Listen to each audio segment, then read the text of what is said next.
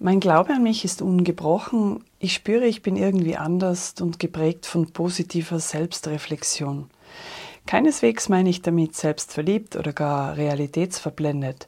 Solche Ego-Blender gibt es unter den aktiven Sportlern eher selten, denn du kannst nicht davon sprechen, wie es geht, den Ball an ein Ziel zu hauen, sondern im entscheidenden Moment musst du es einfach tun, überzeugt tun.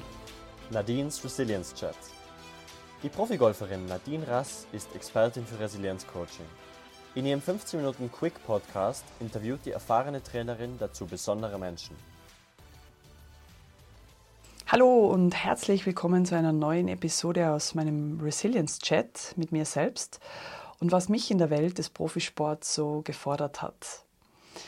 Einige Schritte meines Tuns habe ich besonders in Erinnerung, ähm, als ich etwa mit 19 ins Profilager wechselte. Es ist wirklich ein großer Moment und heute noch für viele, viele Amateure deshalb so schwierig, weil sich abrupt drei wesentliche Dinge für dich ändern. Erstens, du verdienst nun Preisgeld für deine Leistung. Das heißt, du spielst Golf für dein Abendbrot. Gleich gut, gleich schlecht, nur anstelle des Applaus von deinem Heimatverbandes oder Ranglistenpunkte gibt es einen Siegercheck oder eben nicht. Zweitens, du bist jetzt alleine, kein Betreuerteam und sämtliche wohlgemeinte Helferleins, Trainer, Coaches, niemand wird dir mehr vom Verband finanziert und dir zur Verfügung gestellt. Und drittens, dein behütetes Leben in einer Mannschaft und die Zusammengehörigkeit einer Nation, die gehen gewissermaßen verloren. Du begibst dich auf die Suche nach deinen eigenen Verbündeten. Und egal aus welchem Land, egal welche Sprache deine Mitbewerber nun sprechen, es sind alles Athleten, die wie du alle das gleiche Ziel haben. Sie sind Riesentalente, sonst wären sie ja nicht dort, wo du jetzt bist. Aber du lernst jetzt zu erkennen, mit wem du deine Zeit verbringen möchtest. Sprich, vielleicht auch mal ein Hotel teilst oder die Anreise gemeinsam unternimmst ja, da wird man schon flexibel, gewissermaßen unkompliziert und sehr praktisch denkend. Natürlich auch wegen der enormen Aufwände, die man jetzt aus seiner eigenen Tasche finanzieren muss. Und du siehst plötzlich schwarz auf weiß, was jedes einzelne Flugticket, Leihauto, dein tägliches Essen, Material und sonst einfach das Leben so kostet ja, ich bin da ganz schnell demütig geworden im Profizirkus. Du bist umgeben teilweise von jüngeren, älteren Routiniers, äh, welche schon die Tourcard mal hatten. Die sind rausgeflogen, obwohl sie bereits ein Jahr durchaus erfolgreich, auf der Tour gespielt haben. Und die stehen jetzt einfach neben dir und kämpfen genauso um diese Jahresspielberechtigung. Ähm, es geht um, um wahre Existenzen, da gibt es kein Fangnetz. Jetzt ist es wirklich gefragt, punktgenaue Leistung, Leistung auf, ein, auf ein Datum zu bringen. Da gibt es auch keine Ausnahme.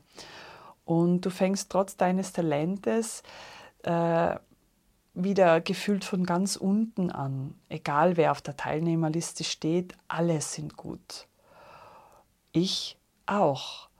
Das war meine Einstellung. Und auch wenn du wirklich jetzt gefordert bist, in einem Haifischbecken äh, zu schwimmen, ähm, zählt es jetzt wirklich fokussiert zu handeln und selbstbewusst zu bleiben. Es ist ein großer mentaler Schritt und es braucht auch plötzlich Geld, um diese berufliche Tätigkeit fortzusetzen. Ja, ich habe gesagt, es braucht Geld und nicht du bekommst Geld. Genauer gesagt brauchst du, brauchst du ungefähr in meiner Zeit waren es 70.000, 80.000 Euro pro Saison, um dir das Leben auf der Tour unabhängig deiner sportlichen Leistung zu finanzieren. Ähm, deine Trainer, Physiotherapeuten und andere Helfer sowie gute Hotels sind dabei wohlbemerkt nicht eingerechnet. Naja, und dazu braucht man auch Sponsoren, die an dich glauben, die dich als passendes Testimonial oder Werbebotschafter nützen und dafür wirst du ein Jahr oder wenn du Glück hast, auch länger finanziell unterstützt. Und das ist, wie gesagt, eine neue, wirklich speziell mentale Herausforderung für einen jungen Athleten, wie ich es damals war. Und glaubt mir, es hat die ersten Turniere gegeben, da dachte ich mitten am Grün, so ein Dreck. Also wenn ich jetzt den Putt vorbeischiebe, dann kann ich gleich den Rückflug buchen. Naja, und das ist mega schlecht. Da bist du nicht mehr frei im Hirn und ähm, wie ich schon in der letzten Folge erklärt habe, ähm, dann ist in dem Moment die negative Konsequenz einfach, einfach stark präsent und es geht in dem Moment äh, wirklich um Ex Existenzielles und nicht mehr um diesen Gossip für eine Pressemeldung im Sport. Und wohl bemerkt, die wenigsten Spieler, mir inklusive, bekommen diese finanzielle Unterstützung von zu Hause aus. Und auch wenn viele meinen, ja, ja, die Golfer, das ist so eine Schickimicki-Sportvereinstruppe, das mag vielleicht für so manche möchte gerne Amateure gelten, aber Athleten im Golf-Profisport sind von dieser gesellschaftlichen Wichtigwelt weit entfernt. Natürlich muss man diesen gesellschaftlichen Rahmen akzeptieren und ich möchte ihn auch nicht werten und er hat seine Daseinsberechtigung. Im Gegenteil, manchmal muss man natürlich diesen, diesen Rahmen, dieses Event drumherum nutzen und auch dort als Profi präsent sein. Und in dem Zusammenhang erinnere ich mich an eine coole Geschichte, die mir als äh, Junger passiert ist.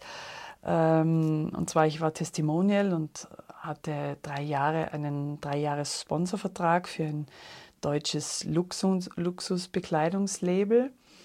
Und ich wurde sehr großzügig mit 70 Modeteilen pro Golfsaison ausgestattet, um dieses natürlich an Turnieren und bei öffentlichen Auftritten ähm, zu präsentieren, also diese Modeteile. Und ganz nebenbei erwähnt waren zahlreiche wirklich für mich schreckliche Teile, also völlig geschmacksverwirrend, aber okay, das sind die Designer, sei dahingestellt, Geschmäcker sind verschieden. Und aus meiner Perspektive habe ich mich halt manchmal mega unwohl gefühlt. Ich sah aus mit affigen Streifen und Karo-Mustern, wie halt die Designer dachten, das ist der Golfsport. Aber es ist einfach unwichtig, ob dir das gefällt als Model, als Markenbotschafter oder nicht. Ähm, denn das Modelabel quasi sponsert dich als attraktive Sportlerin, damit dein Kunde dann so sportlich schwingt und die künftigen Trägerinnen dieser Mode glauben dann, dass sie das am Golfplatz automatisch auch tun. Naja, wie gesagt, äh, ob es dann dir persönlich gefällt oder nicht, du hast es zu tragen. Und äh, mein Sponsor war Gastgeber für ein großes Event mit ca. 150 Teilnehmern und lud zum feierlichen Dinner. Ich war in meinem Hotelzimmer und überlegte, in welcher Kombi ich mich heute Abend schadensminimierend kleiden könnte. Das Streifensakko, das Karohemd und die Tupfenhose oder umgekehrt. Und ich hielt die Teile so in der Hand und war fast verzweifelt, Sponsor hin oder her. Ich dachte mir, nein, den Dreck ziehe ich so nicht an. Und ja, ich beschloss, dass die Dosis der modischen Verwirrung nun meine eigene, meine persönliche Note bekommen sollte. Und ich wollte das Elend, mein persönliches Elend also entschärfen. Und so kombinierte ich das farbenfrohe Sakko mit einem einfärbigen Rolli und einer einfachen Hose eines ja, schwedischen Billiganbieters. Ganz günstig, ihr wisst schon, der mit den zwei Buchstaben. Also genau am anderen Ende des Luxuslabels, aber einfach in Kombination für mein Auge ruhiger und edler, schöner.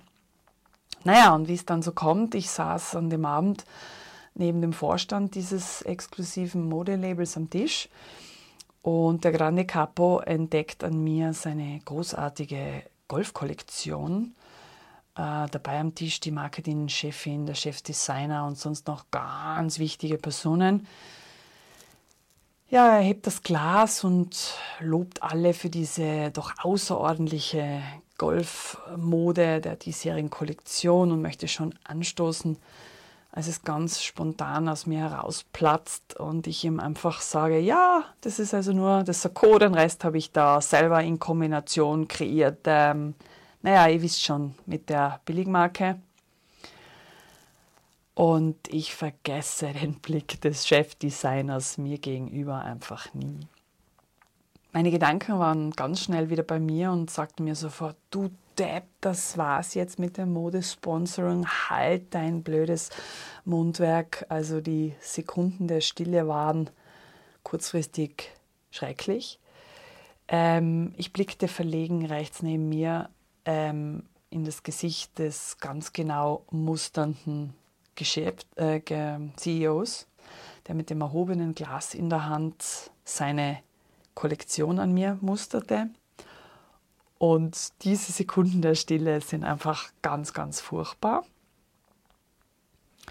Er sah mich dann kritisch an und sagte, Nadine, Sie sind ja eine Kohlesacke, das muss ich Ihnen lassen. Ähm, dass Sie unsere Kollektion also eigenständig kombinieren, kombinieren, verlangt Mut. Aber dass Sie das noch sagen, verlangt noch mehr Mut. Ich danke Ihnen, Nadine, für Ihre Ehrlichkeit, denn ich muss sagen, es gefällt mir wirklich so besser. Und ich möchte, dass, Sie ab sofort in unserem Designer-Team mitarbeiten und unseren Modeentwicklern sagen, was man denn wirklich so im Sport am Golfplatz trägt. Bumm. Und das war, das war dann so ein zwischen Ausatmen und verlegenes Lächeln. Der Chefdesigner hat alle Farben gewechselt. Es wurde daraufhin gelacht und angestoßen und ja, das Fazit, ähm, das war einer meiner Momente, wo wirklich, wo ich heute noch sage, besser als gedacht. Ähm, bleib authentisch, parke einmal deine persönlichen Befindlichkeiten im Moment vielleicht an der Seite, aber habe einfach den Mut, äh, den Mund aufzumachen und konstruktive Wege zu suchen und auch was zu sagen, wenn es gefragt ist. Egal bei wem, egal wie, mächtig oder wichtig die Person erscheint und erwarte nichts, auch nichts Negatives, nicht immer negative Konsequenzen und oh Gott und was könnte passieren, wenn. Denn wie ich heute so oft sage, es kommt besser als oft gedacht. Und dieses besser als gedacht ist eben ein Motto, was ich an dieser Stelle auch hier wieder mitgeben möchte. Du kennst ihn ja schon, der kleine blaue Teufel, der auf deiner Schulter dann erscheint und dich teasern will mit den fatalen Folgen, Sorgen, wenn man etwas tut. Was ist denn da schon wieder alles optional möglich? Nein, setz es auf eine Karte, bleib ehrlich, bleib treu, bleib aufrichtig.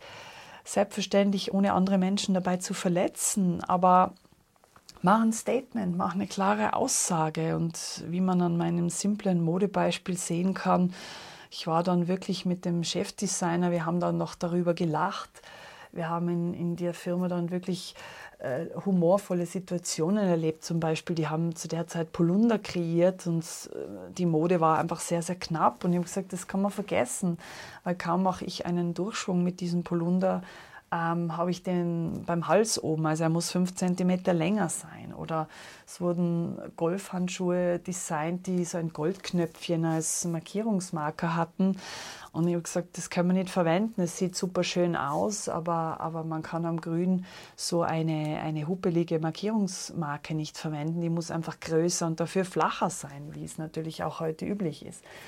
Und so haben einfach konstruktive Ideen und die Praxis ähm, sich getroffen und wir haben es dann auch menschlich lustig gehabt, auch wenn wir vielleicht zuerst eine gewisse Abwehr, Kritik verspürt haben nach dem Motto, super, die Golferin haben wir jetzt gebraucht, wir setzen uns als Chefdesigner mit kreativen Ideen um und sie kritisiert es jetzt.